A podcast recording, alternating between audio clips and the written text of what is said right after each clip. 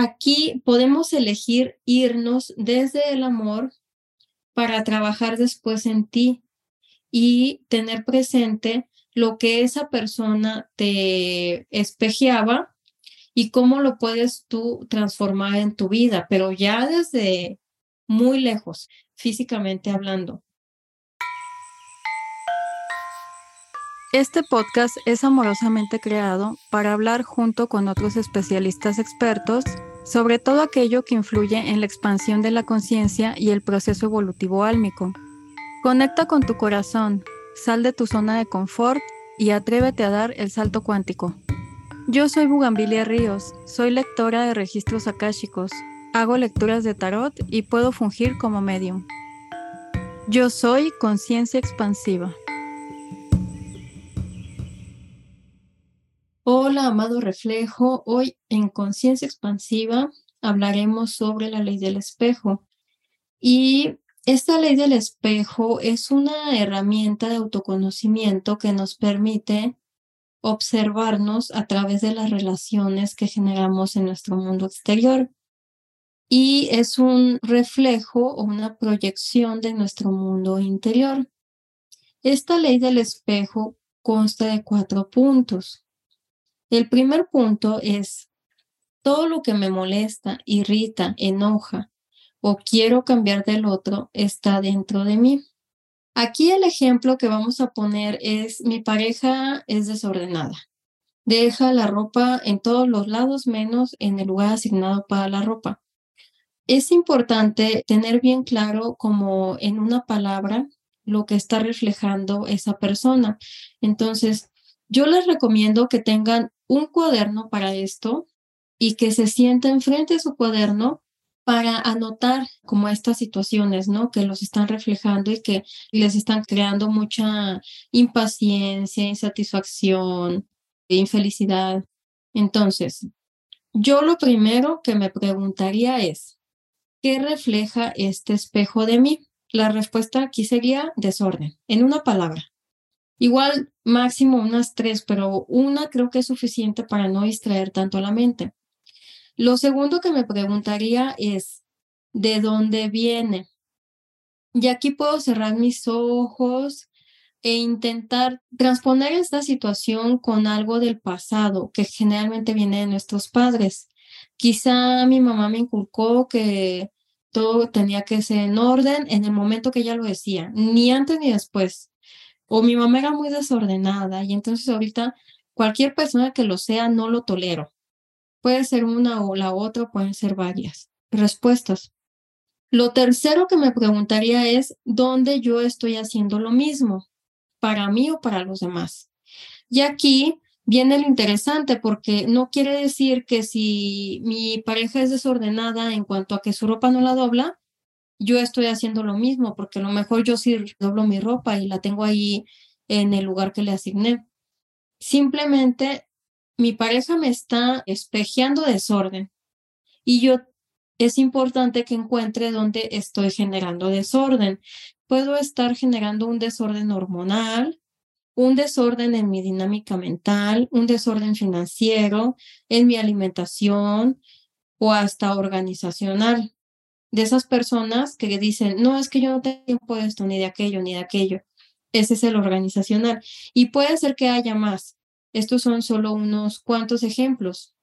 Y una vez que yo haya encontrado que quizá no sea en una sola tiempo que le dedique, sino que tal vez le tengo que dedicar una semana o hasta un mes, cinco minutos diarios, está bien. Entonces, la cuarta pregunta que yo me haría es, ¿cómo lo puedo transformar en mí? Si mi pareja me está espejeando este desorden y yo ya encontré qué desorden tengo, cuáles son los pasos que yo tengo que seguir o quiero seguir para transformar mi propio desorden. Y van a ver que casi en todos los casos es bien mágico, por llamarlo de alguna manera, porque es completamente creíble que cuando cambias tú, cambia el otro o cambia todo tu alrededor, porque la percepción que tienes de eso pues se transforma, así como lograste transformar ese desorden en ti. Y entonces de un día para otro tu pareja de repente empieza a doblar la ropa o algo sucede que se ponen de acuerdo Ojo, aquí no estamos diciendo que no lo vamos a comunicar, oye, ¿sabes qué? Me incomoda que la ropa voy pasando ahí por el baño está tirada. No estamos fomentando que no haya una comunicación. Una cosa es la comunicación con la relación y cómo se nutre, y la otra es cómo te nutres tú y qué herramientas tomas para autoconocerte más. Ese fue el punto número uno.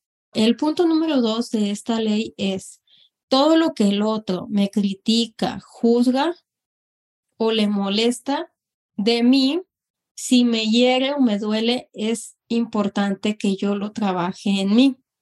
Si alguien llega y me dice, ay, es que ya estoy bien gordita, y le tomo mucha importancia y eso cambia mi estado de ánimo, es importante trabajar que esa crítica no te afecte en ese sentido, como de dolor. Entonces, regresamos a las cuatro preguntas anteriores para indagar quién de mi familia quizá o de mis cercanos o si en la escuela me hacían bullying, dañaron este autoconcepto que tengo de mí, tanto que si viene otra persona y dice algo sobre mí, que yo ni le pregunté, pero lo, de todos modos opinó, sumó de manera, o restó más bien, para que yo me sintiera de, de tal forma. Y para el punto tres, dice, todo lo que me gusta del otro, lo que amo del otro, también está dentro de mí. Aquí es importante saber que todo es alcanzable, que todo lo bueno es posible y que merezco mi propio reconocimiento y mi propia valía. Entonces, si yo veo que el otro es muy puntual, yo también lo tengo, solo que quizá no me he dado la oportunidad de mm, transformarme en eso. Si veo que el otro tiene mucha asertividad para comunicarse, quizá yo también la tengo y ya la aplico, o sea, el quizá es para, ya lo aplico, pero no me he dado cuenta. Entonces, de esta otra manera podemos autoobservarnos y saber que eso positivo está en mí. El cuarto punto es todo lo que el otro critica, juzga o quiere cambiar en mí, si no me afecta, le pertenece al otro. Entonces, si el otro viene y me dice, ay, es que me molesta mucho que siempre escribas con pluma roja. Y es como, pues a mí no me molesta, no mueve nada negativo en mí, es como, quizá es de la otra persona, quizá por ahí se está proyectando en que en su familia le dijeron que no tenía que escribir con plumas rojas por algún motivo y simplemente está proyectándose. No es bueno ni malo, simplemente esa persona es. Y ahí lo que podemos hacer es como enviar un pensamiento positivo, a lo mejor como abordemos la situación, pues ya es de cada uno, pero sí un pensamiento positivo que salga de nosotros para esa persona en donde te mando mucho amor, que tu día esté lleno de alegría, incluso si se lo pudieran decir después físicamente o en un mensajito, sería bastante positivo para fortalecer esta empatía hacia los demás. Y una vez que ya terminamos de ver los cuatro puntos de la ley del espejo, es importante que yo mencione qué no es la ley del espejo, porque hace poco en un post vi que decía, yo no sigo la ley del espejo porque la ley del espejo fomenta la, que si yo estoy en una relación tóxica, pues que me quede ahí porque es lo que yo estoy espejeando. Y yo pensé, no, no, claro que no. Si es una herramienta de autoconocimiento que viene desde el amor, jamás va a fomentar esas situaciones. Entonces, la ley del espejo no es aguantar abuso emocional, psicológico ni físico.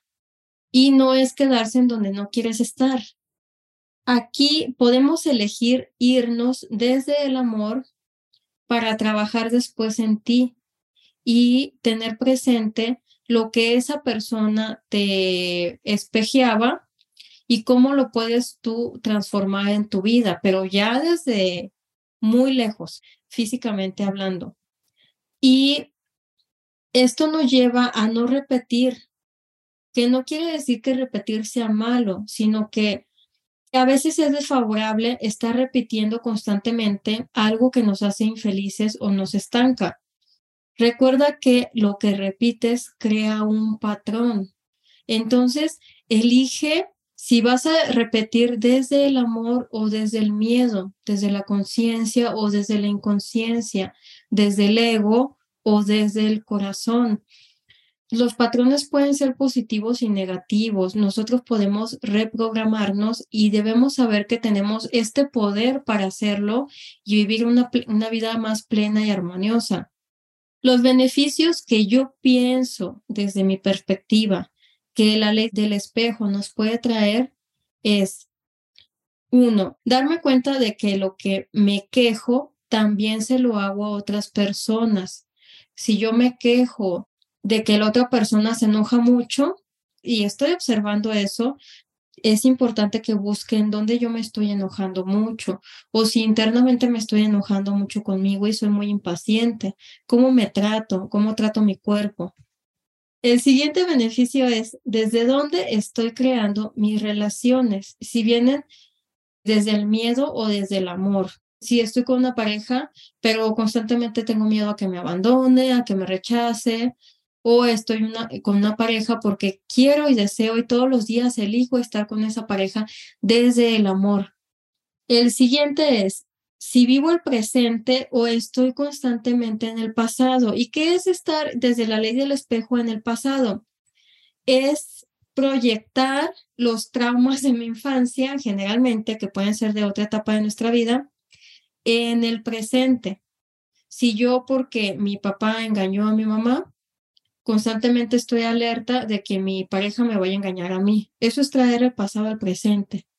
Y estás atrayendo, que después vamos a hablar de la ley de atracción, pues que eso suceda porque posiblemente te estás siendo infiel a ti misma y estás dejando de ser tú para complacer al otro. El siguiente es vivir de manera consciente para poder salir del victimismo.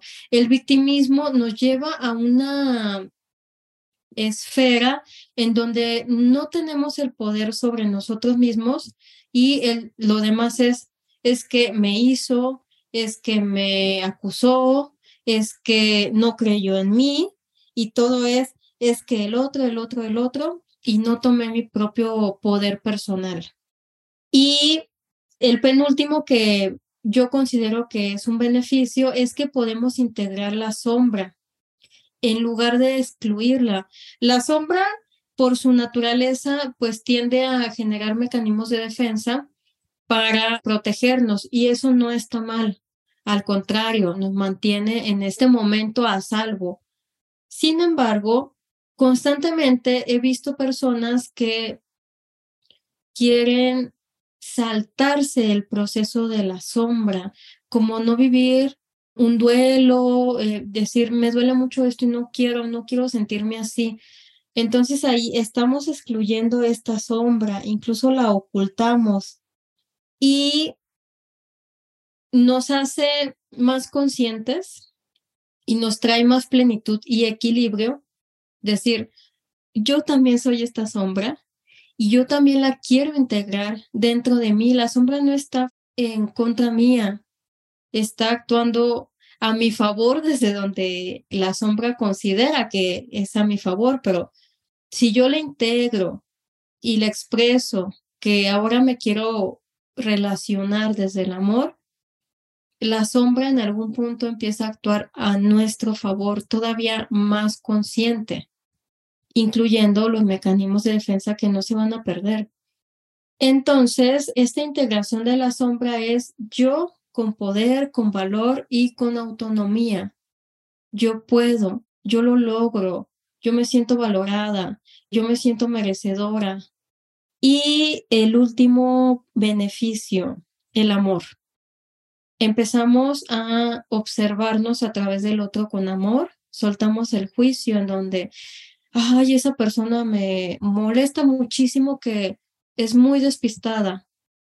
Y entonces es, te observo con amor, sé que el mensaje aquí es despistado, lo tomo para mí, lo trabajo en mí y respeto y honro tu proceso.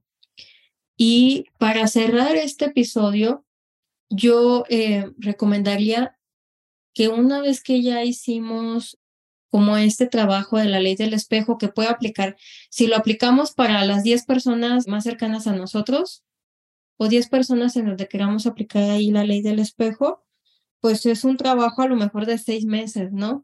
Y aquí lo importante es agradecer, agradecer en, esa hoja que tenemos en donde anotamos las preguntas, terminar agradeciéndole gracias, Juan Pérez, porque me permitiste ver a través de ti esta característica en mí.